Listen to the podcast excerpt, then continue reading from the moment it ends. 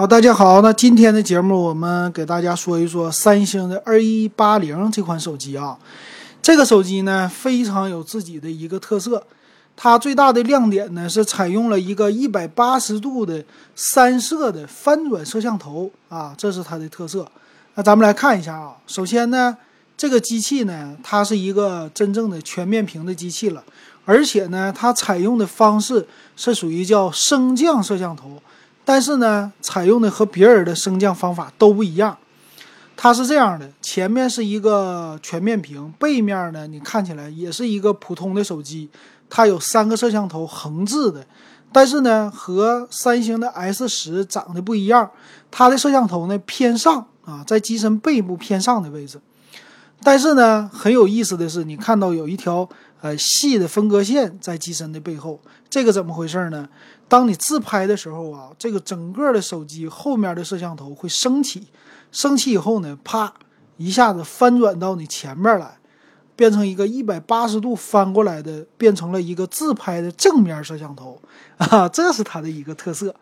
哎，如果你不知道什么样呢，我这回拍了一个动画，你可以加我的微信 w e b 幺五三，哎，看我的朋友圈。这个朋友圈里呢，我特意去店里边看了一下啊，拍下来了。那咱们看一下这机器有什么样的特点啊？首先来说呢，它是 A 系列，A 系列呢是三星的一个定位的中端的机型，属于给年轻人用的啊。咱们知道有 A 四零、六零、七零、八零，这是啊，可以说呢，三星家其实一直都是很勇于创新的啊。在之前的他们出的 S 系列，就 Galaxy 系列的时候，其实都出过什么投影的手机啊，又是双屏手机啊，可以说有非常多的创新。啊，这一点上来说，我觉得是比华为现在是不能来跟它还是相抗衡的吧？啊，这一点上华为还是稍微差一点。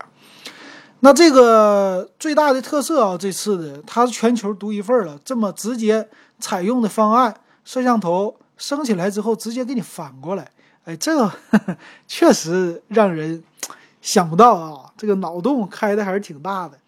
那看看它的摄像头都有什么样的功能呢？首先来说呢，它拥有现在的四千八百万像素的这摄像头，但是用的是不是索尼呢？我觉得应该不是，因为三星家自己就有这样的呃摄像头的处理器，是吧？感应的元件，所以说嗯不需要，那直接就是三星家自己的了。还有呢，它也有超广角的摄像头，并且还有一个景深摄像头，所以很有意思的啊。这个呢。它变成了现在可能全世界吧唯一一款拥有前置四千八百万像素加前置超广角这么的一个手机了。这一点苹果都干不过它啊，别人家国产肯定没有了。它因为啥呢？它只用了这三个摄像头的模块，它后边也是这三个，前面也是这三个，所以很有意思的。我拍了个视频啊，就是前置你可以自拍成人像模式，还有自动美颜，还有呢。你可以拍成正常的一个拍照，就是用四千八百万拍一个，还可以有呢，有一个超广角自拍。哎，这一点上来说，对于那些喜欢自己出去玩而自拍跟那些景点合影的人，这是最大的一个好东西，就是超广角，你啪前面你就能看到自己，呃，你站在这儿，就算你后边有一个高楼，你都能给它框进去。啊，这一点上来说，喜欢旅游的人，尤其喜欢拍一些景点的人，跟景点合影的人，哎，这是最好的一个摄像头了。我感觉啊，这解决方案确实很好，所以这是它的最大的特色哈。那另外还有什么呢？这次它带来了一个呢电子稳定的防抖的功能，啊，这个是叫超广角摄像头加预测软件带来一个叫超级稳定的防抖解决方案。啊，这一点上是也是一个小创新了吧？啊，最近呢，很多人都拿着手机来拍照嘛。那手机呢，正常来说是有就是小光学防抖加是电子防抖，这个 iPhone 也有哈。但是这回呢，它给你再加进一步了啊，这个很好。还有呢，它的超广角是一百二十三度的这么一个超广角模式了，还有三十多种的一个叫场景模式啊和什么。肯定是 AI 的这种的识别了啊，相对来说还行啊，反正也是主打拍照的一款机器。前置的屏幕啊是达到了六点七英寸的屏幕啊，这个还是很不错的。那机身呢，整体来说虽然它的参数上比较厚，但是我今天摸了一摸，手感我觉得还挺不错。啊，其实跟三星 S 十是不能比的，S 十那个手感确实又薄啊又小巧，嗯，很好。那这个呢，它算是和 iPhone 的手感其实挺像的啊。那但是呢，我觉得跟一些国产的机器比起来，反正跟 OPPO 比呢，手感差不多，但是跟荣耀比肯定比荣耀好啊。今天我都摸了一下。我觉得荣耀的这个荣荣耀二零和荣耀二零 Pro 的手感非常一般，看屏幕那就更一般了。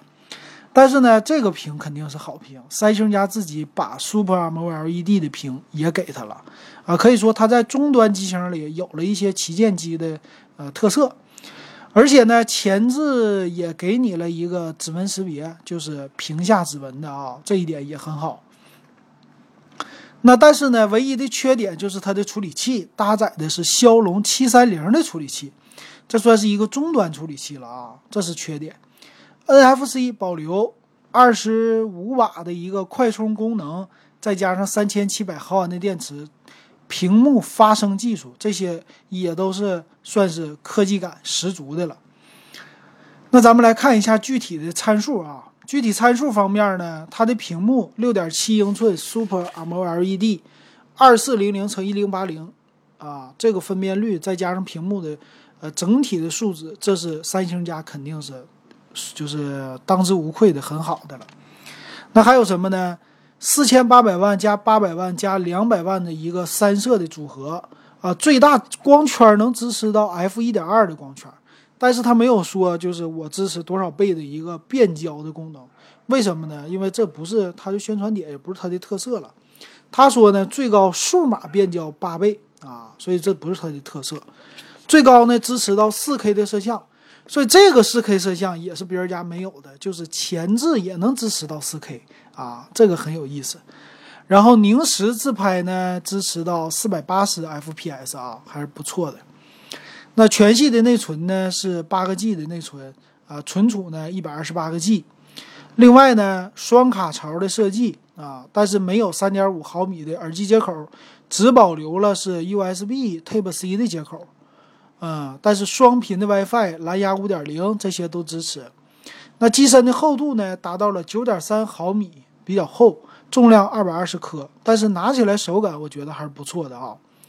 那价格？现在呢，它还没有正式的上市，它属于是一个预售，啊，现在预售呢，我看了一下京东啊，京东的价格呢是三千七百九十九，他们官网也是三千七百九十九，那这个价格呢肯定是有点贵了啊，但我估计是不是上市以后会降价啊？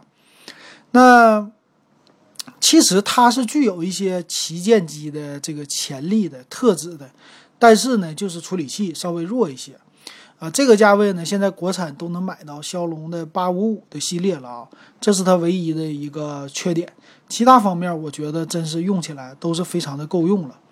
那现在官方，我今儿问了一下，他宣传说，呃，首批你买的话，会给你一堆什么，呃，移动电源、小音箱、包啊，还有六七免息，就给这些东西了。但是我觉得它的定位要是两千九百九十九，哎，这个可能。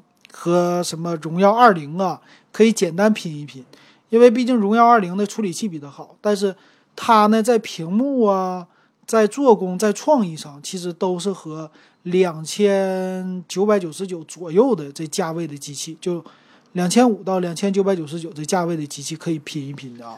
但是它定位现在三千七百九十九，确实还是不太好卖的。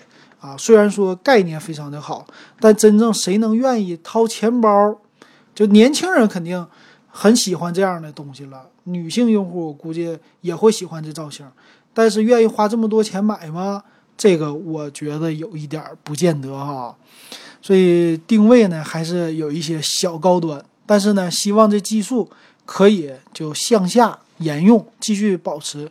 或者说某一些国产机借鉴一下，咱们就可以买到呃物美价廉的机器了。行，那今天的节目就给大家说到这儿，感谢大家的支持。